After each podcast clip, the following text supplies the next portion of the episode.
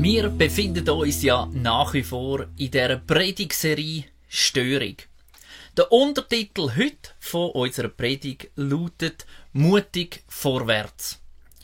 In der Kille, wo ich aufgewachsen bin, so zwischen 0 und ungefähr 18, 19-jährig, da haben wir noch so ein richtiges Gesangsbuch gehabt. Da hat man nicht mit irgendwelchem Beamer oder mit Folien geschaffen. Nein, da hat man noch so ein Gesangsbuch gehabt. Und in dem Gesangsbuch hat es ein Lied gegeben, wo mein Lieblingslied war. Es ist Nummer 184 gewesen. Und es ist noch verrückt, dass ich eigentlich nach bald 18 Jahren immer noch genau weiß, welche Nummer das das war. Und das Lied, das hat den Titel gehabt, Mutig vorwärts.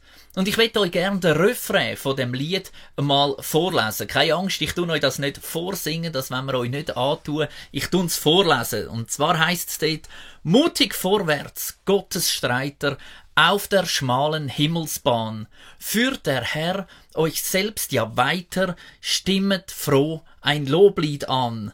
Mir wartet eine Krone, ein weißes Kleid für mich. Dort werd ich vor seinem Throne Gott Lob preisen ewiglich.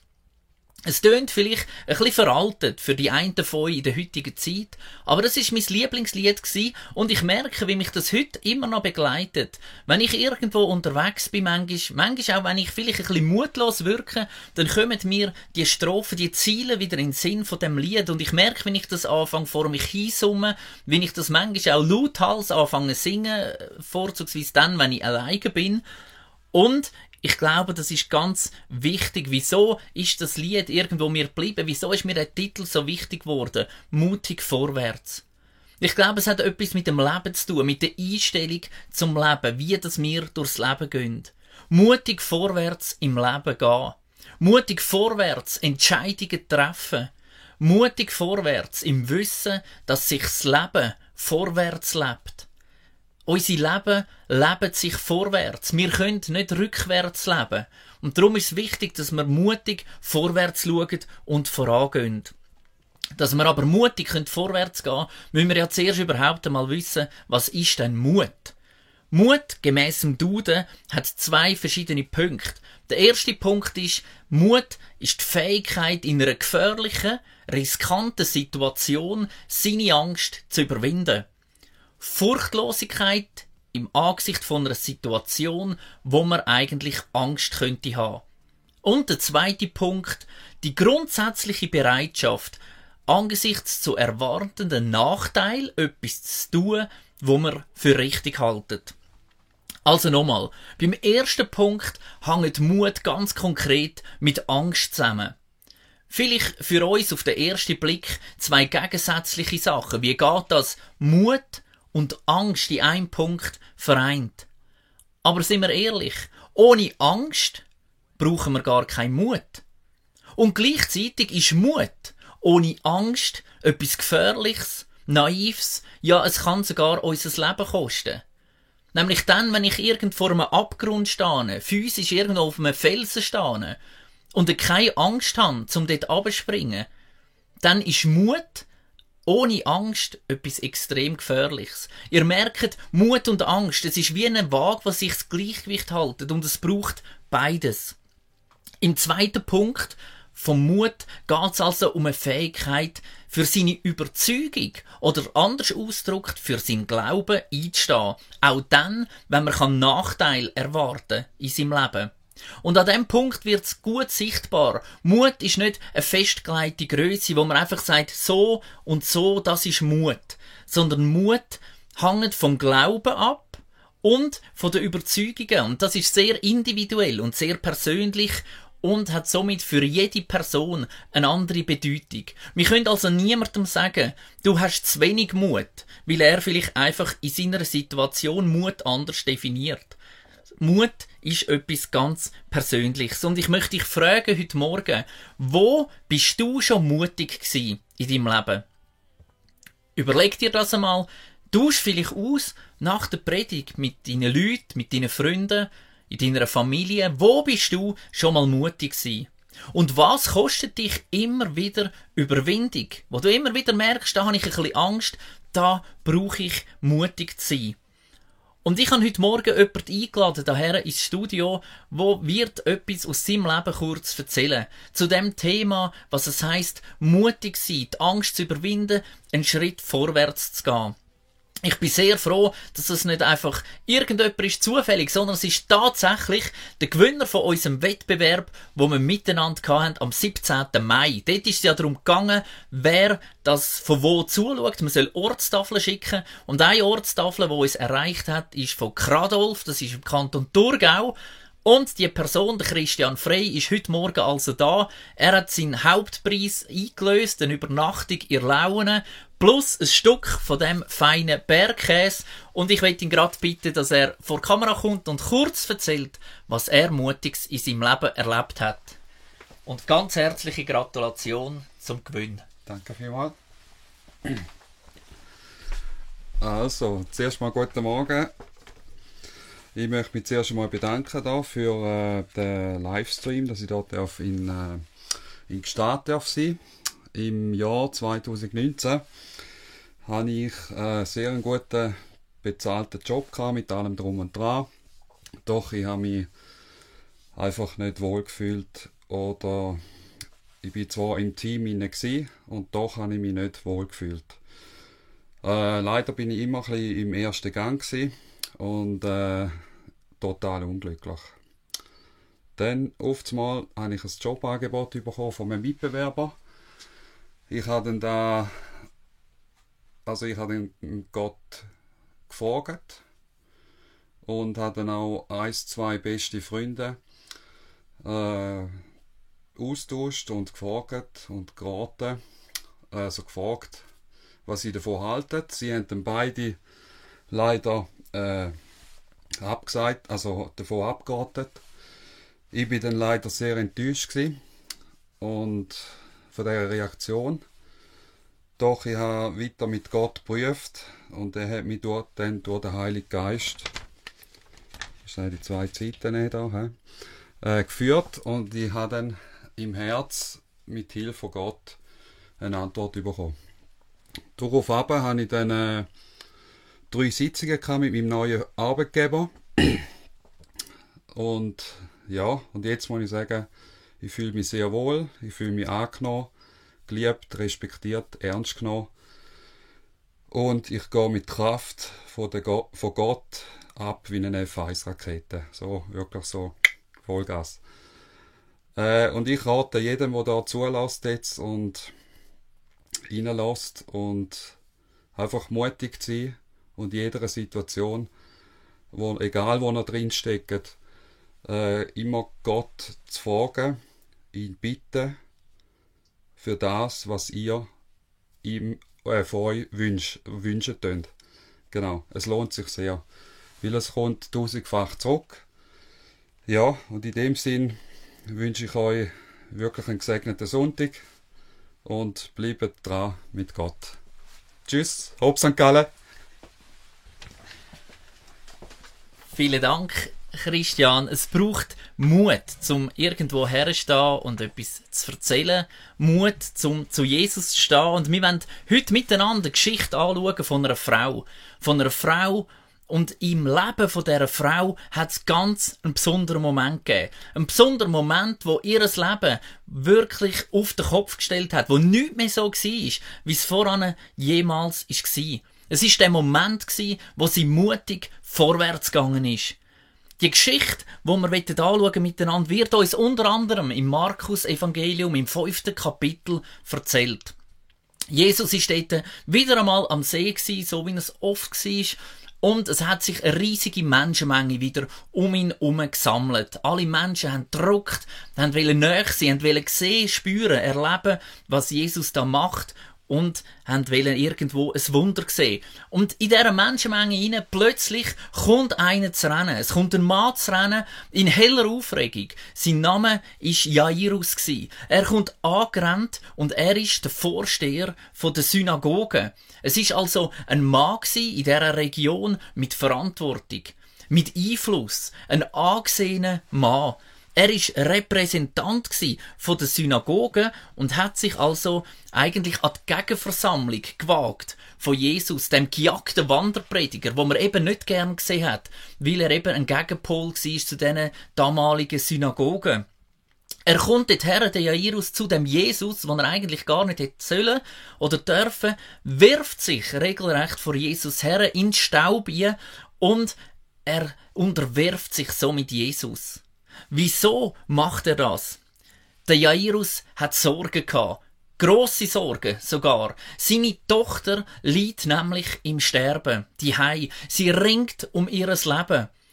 Und Darum ist er zu Jesus gekommen. Aber wenn wir die Geschichte ein bisschen genauer anschauen, merken wir, es ist nicht einfach nur um die Tochter gegangen, wo im Sterben gelegen ist. Es ist auch sehr konkret und sehr persönlich um ihn selber gegangen, um den Jairus. In der damaligen Zeit ist nämlich der Tod von einem Kind als Strafe für die Eltern angeschaut worden, weil sie eben das jüdische Gesetz nicht korrekt eingehalten haben. Man könnte sagen, die Eltern haben irgendwo gehabt, Fehler, Schuld in ihrem Leben.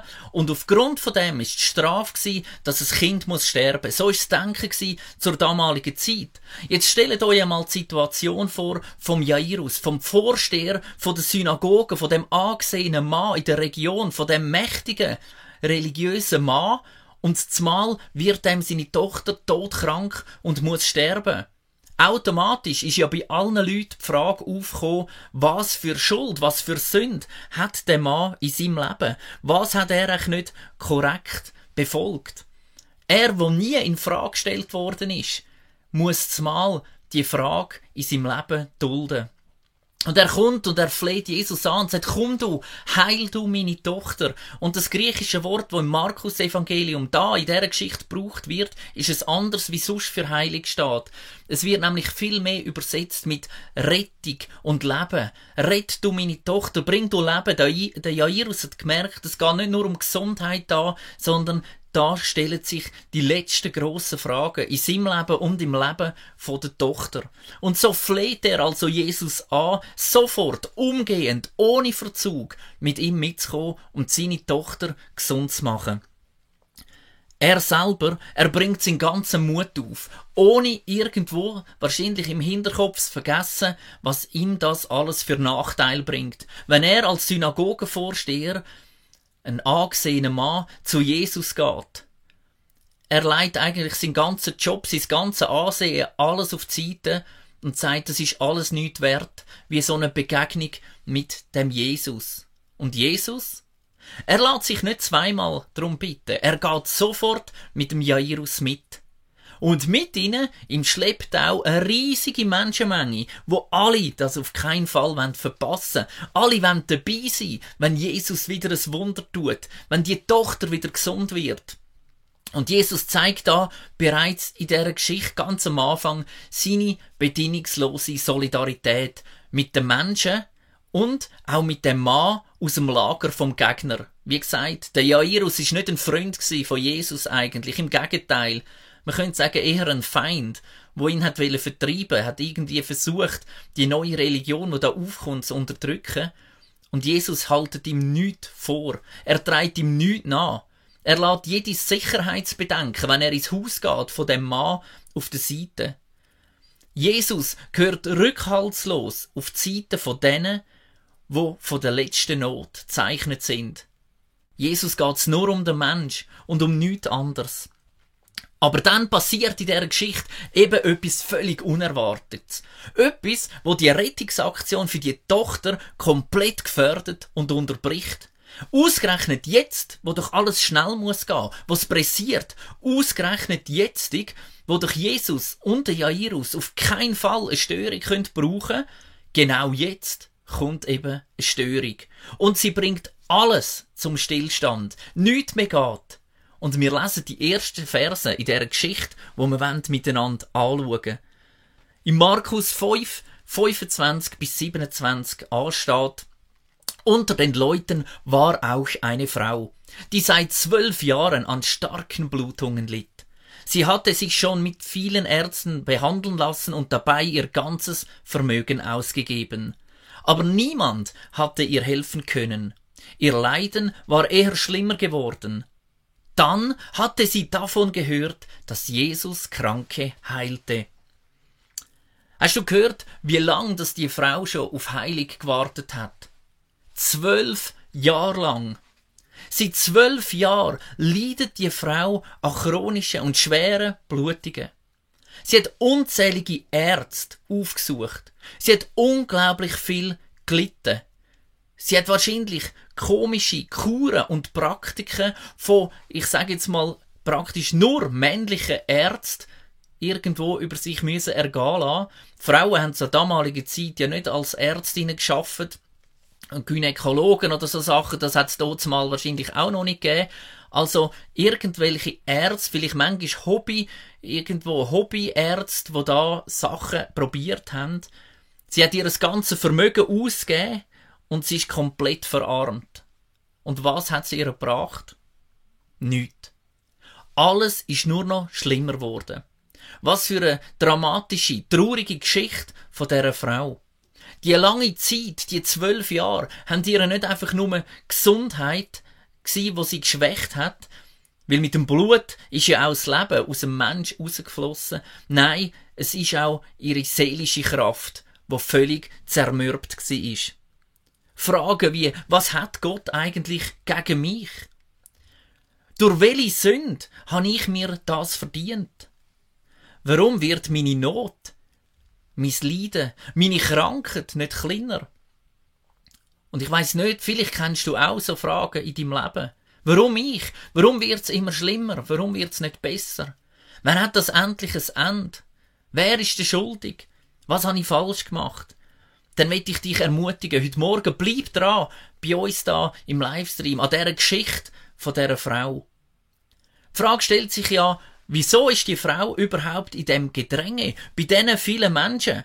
Denn durch die ständigen Blutungen, die sie hatte, hat die Frau zur damaligen Zeit als unrein gegolten. Und wer unrein war, der ist vom ganzen gesellschaftlichen Leben komplett ausgeschlossen worden. Sie hat wegen ihrer Krankheit keinen Zutritt in eine Kille, in den Tempel. Sie ist von allen Feierlichkeiten ausgeschlossen gewesen, unerwünscht, und sie hat sich grundsätzlich überall von allem fernhalten, auch von anderen Menschen.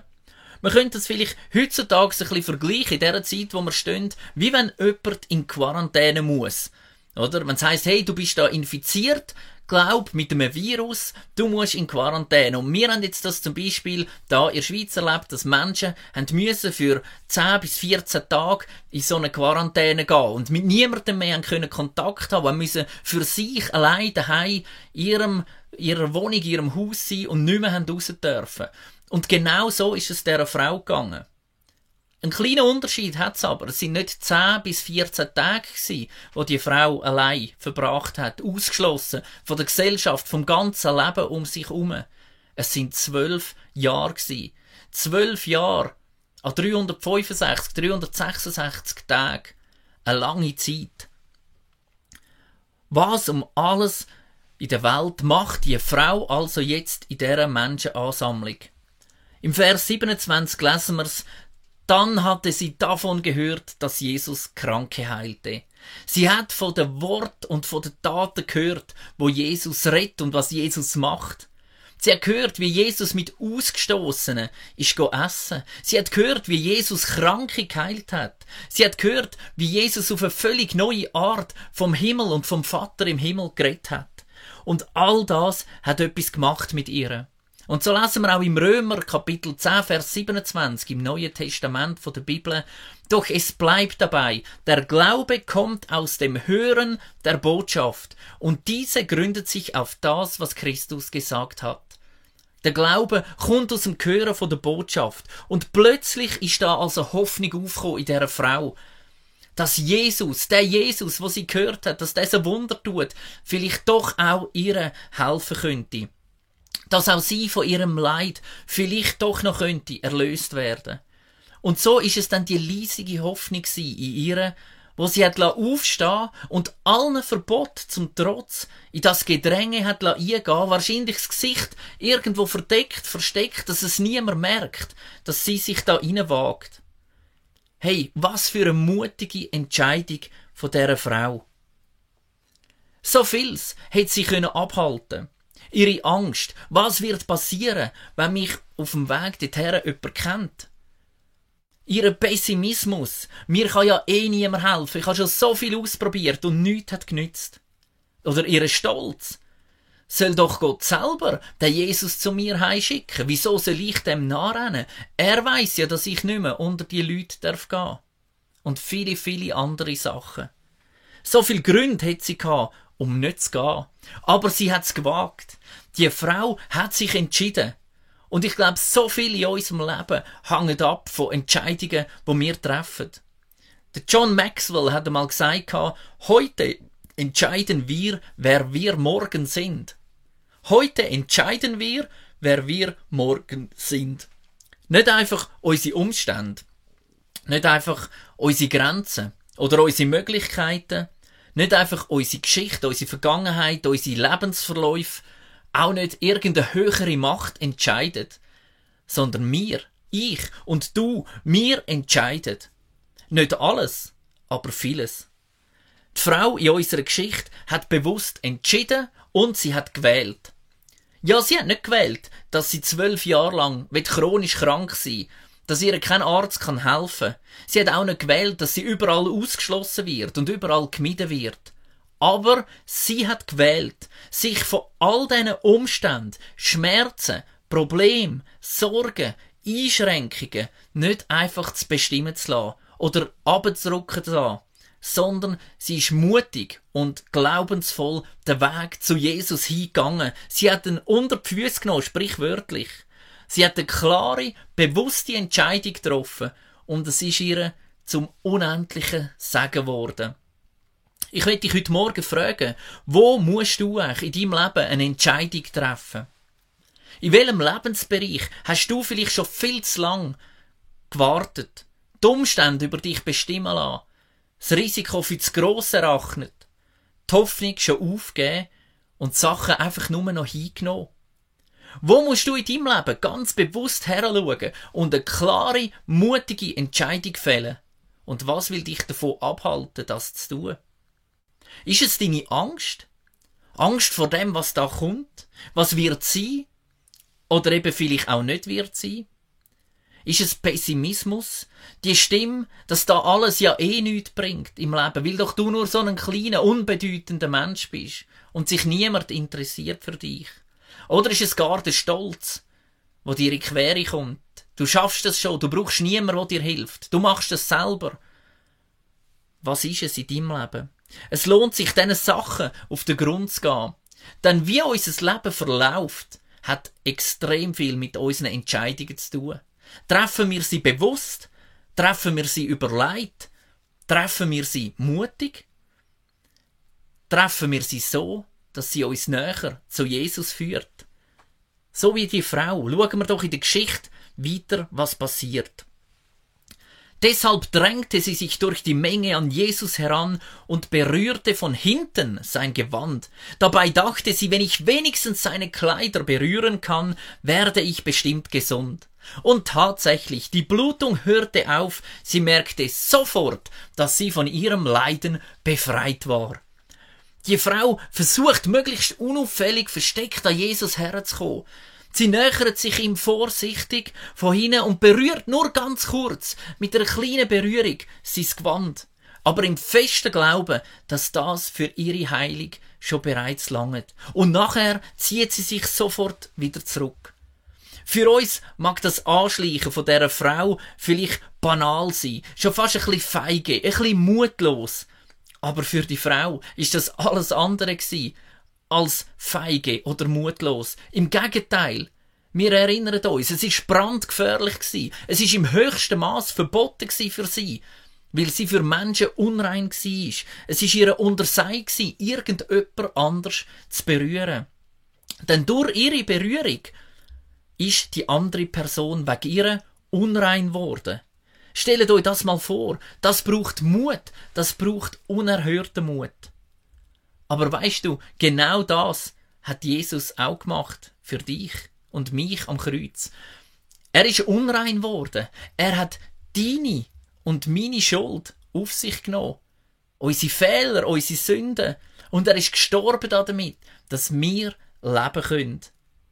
Und trotzdem wissen also, dass Jesus, der Sohn von Gott, unrein wird durch ihre Berührung, hat sie den Mut zusammengenommen und hat ihm sein Gewand angelangt.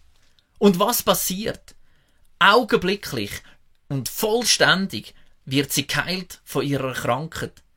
Wo sie jahrelang darauf gewartet hat, vergeblich darauf gewartet hat, Geld investiert hat, Zeit investiert hat, gerungen hat drum und nichts ist passiert, passiert durch eine einzige, praktisch unbemerkte Berührung im Verbotenen von Jesus. Unsere Entscheidungen sind letztlich alle nutzlos, wenn wir daraus nicht konkrete Umsetzungen oder Schritte folgen. Und manchmal sind es eben auch grosse Schritte, schwierige Schritte, vielleicht unangenehme Schritte. Schritte, wo uns oft nicht leicht fallen, herausfordern, Mut, Kraft und innere Stärke, aber manchmal auch einfach unser Ego kostet. Und das immer alles ohne Garantie, dass einfach alles gut wird und alles genauso rauskommt, wie wir uns das vorstellen oder wünschen. Oftmals ist gerade das Gegenteil der Fall. Es kommt überhaupt nicht so, wie wir uns das eigentlich gewünscht hätten. Glaubensschritt sind kein Schritt mit Garantie und Sicherheit. Sie passieren eben im Glauben und darum fordert es uns so raus.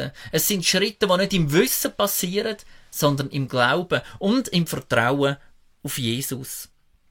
Und erst, wenn ich die Schritte mache, im Glauben und im Vertrauen auf den Gott zu, dann wird sich mir eine Welt auftun, wo ich vorher so noch nicht gekannt habe. Durch so Schritt kann ich Gott besser, tiefer, anders kennenlernen, wie es sonst möglich wäre. Wo musst du die sichere Terrain, die sichere Gebiet verlassen und einen Schritt auf den Jesus zu machen? Bis mutig. Wir lesen weiter der Schluss von der Geschichte. Aber auch Jesus spürte, dass heilende Kraft von ihm ausgegangen war. Deshalb drehte er sich um und fragte, wer hat mich angefasst? Seine Jünger antworteten, die Leute bedrängen dich von allen Seiten, und da fragst du, wer dich angefasst hat? Aber Jesus blickte sich weiter um und versuchte herauszufinden, wer ihn berührt hatte. Die Frau war erschrocken und zitterte am ganzen Leib, denn sie wusste ja, was an ihr geschehen war. Sie fiel vor ihm nieder und sagte ihm alles. Jesus sprach zu ihr, Meine Tochter, dein Glaube hat dir geholfen. Gehe in Frieden, du bist geheilt. Wow, was für eine Geschichte, was für eine Begegnung. Die Frau hat sich sicher gewünscht, dass sie nach der Heilung unbemerkt wieder davonschleichen kann. Aber es ist völlig anders gekommen. Jesus hat realisiert, dass da eine Kraft von ihm ausgegangen ist, dass sich jemand nach ihm ausgestreckt hat. Er dreht sich um und fragt in die Menschenmenge hier, wer hat mich berührt? Jesus sucht dringend das Gespräch zum eine persönliche Zuwendung der Frau, der Person, die sich da nach ihm ausgestreckt hat, zukommen zu lassen. Er lässt die Frau nicht gleich wieder gehen, wie sie gekommen ist, unerkannt in der Menge untergehen. Nein, er will sie ausrufen, er will sie beim Namen nennen. Die Jünger sind irritiert über die Frage, denn in dem Gedränge, wenn so viele Leute zusammenstehen, kann es ja wohl passieren, dass jemand an Jesus ankommt. Aber Jesus schaut um, er wartet, er sucht, und nicht zu vergessen, er ist ja eigentlich zusammen mit dem Jairus in dieser wichtigen Mission unterwegs gewesen, die Tochter zu heilen von dem angesehenen Mann. Und Jesus bleibt stehen. Er leiht alles nieder. Bleibt still und wartet. Der Jairus muss warten. Die ganze Menschenmenge muss warten. Die Tochter muss warten. Sie kommen später dran. Dann wird Jesus weitergehen. Aber jetzt, in dem Moment, hat er den Nerv alles zu unterbrechen, alle zu stehen lassen, die ganze Rettungsaktion zu stoppen, um den einen Mensch zu finden, wo glaubensvoll seine Hand nach ihm ausgestreckt hat.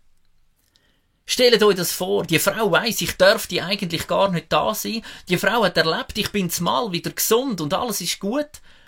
Und jetzt der Moment.